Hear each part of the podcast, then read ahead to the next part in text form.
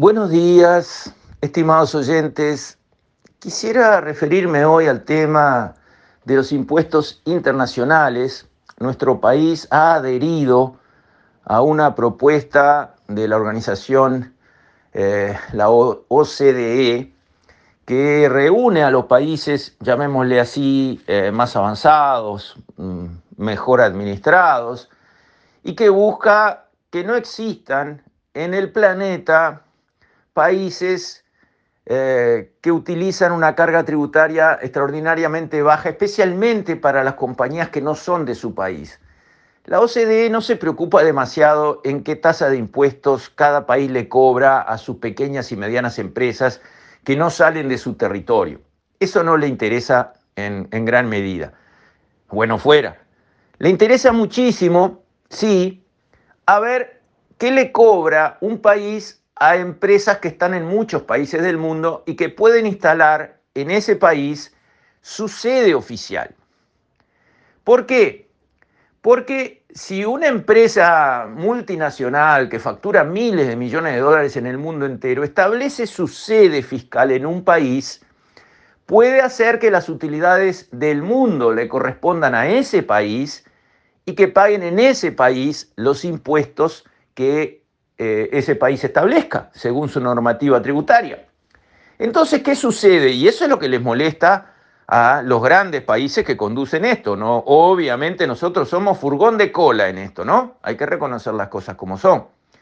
Bueno, que hay una gran empresa que vamos a decir genera una ganancia, una renta de mil millones de dólares en un país como Francia, y resulta que como tiene sede fiscal en un pequeño país remoto, cuya tasa de impuesto a la renta es ínfima, allá paga el impuesto a la renta por los mil millones y no paga las tasas de impuesto a la renta de Francia donde esos mil millones se generaron. Entonces Francia se para de mano.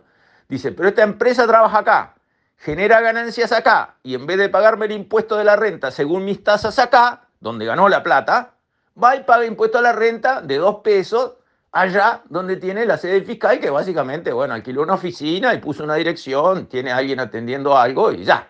Pero la, la plata la gana y la actividad la genera en los grandes mercados. Esa situación es la que molesta a la gente de la OCDE comprensiblemente. ¿Por qué? Porque es cierto que ahí hay un desequilibrio, hay una injusticia. Las pequeñas y medianas empresas de Francia pagan los impuestos a la renta franceses y con eso bancan el Estado francés. Ahora viene una súper grande extra multinacional como digamos son Google, este, Facebook, cualquiera, todas esas gigantescas empresas que trabajan en todo el mundo y otras. Ganan miles de millones de euros en el caso europeo o de lo que sea en cada país y resulta que no vuelcan allí a ese país, como sí hacen las pequeñas y medianas empresas locales, lo que ganan gracias al mercado de ese país y en alguna medida gracias a la infraestructura pública que el país pone a disposición, todo su marco institucional, etcétera, etcétera, etcétera.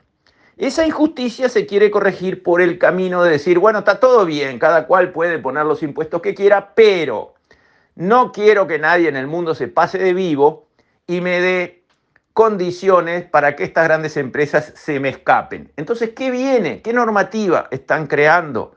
Decir, bueno, primero, los impuestos de cada país se aplican a las utilidades generadas en ese país. Si tal empresa en Francia ganó mil millones de dólares y lo ganó en territorio francés, no importa si su sede fiscal, este, su headquarter, su casa matriz o como se le llame, está en las islas Fiji a nadie más le interesa eso. Si ganó acá, paga acá. Y si quiere este, usar lo que es el sistema tributario de las Islas Fiji, vaya a ganar plata a las Islas Fiji. Acá no.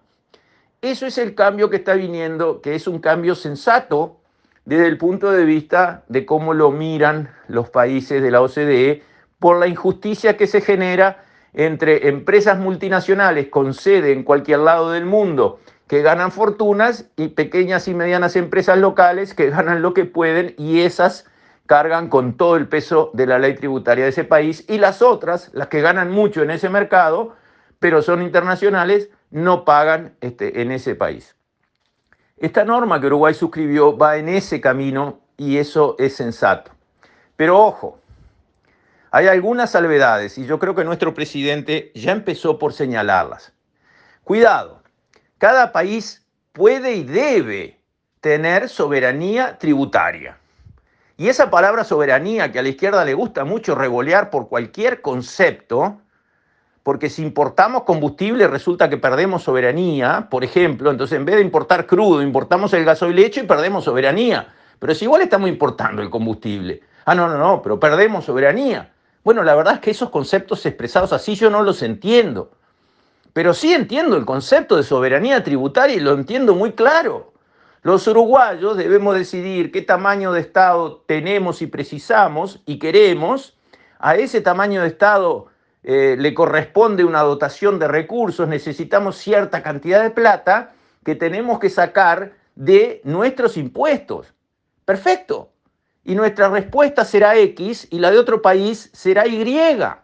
Y eso es soberanía. Paraguay usa 10% de impuesto a la renta. ¿Tiene derecho Paraguay a usar 10% de impuesto a la renta o tiene que usar 30%? No. Si a Paraguay le sirve 10% de impuesto a la renta para sostener su Estado y de paso ofrece buenas condiciones para las empresas de impuestos livianos, lo que le va a dar más inversión y más generación de puestos de trabajo a Paraguay, bien por Paraguay o no, o hay que imponerle que Paraguay en su territorio cobre impuestos altos. Por supuesto que no. Y eso lo señaló el presidente, pero creo yo que le faltó la palabra mágica. Soberanía tributaria, soberanía.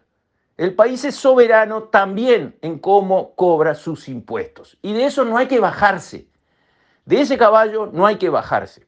Que una empresa que ganó mil millones en Francia no pueda ahorrar plata declarando sede en Uruguay y no haciendo nada en Uruguay, estoy de acuerdo, porque no es justo. Ahora, que las empresas uruguayas, las que se radican acá, explotan acá, trabajan acá, generan ingreso acá, funcionan acá, esas paguen los impuestos que Uruguay decida cobrarles, de esas no hay que bajarse por un tema de soberanía tributaria. Con lo cual estoy de acuerdo, la izquierda debe estar de acuerdo y el presidente entiendo que lo ha entendido y lo ha marcado como rumbo para la conducción de estos asuntos en nuestro país. Con esto, estimados oyentes, me despido hasta mañana, si Dios quiere.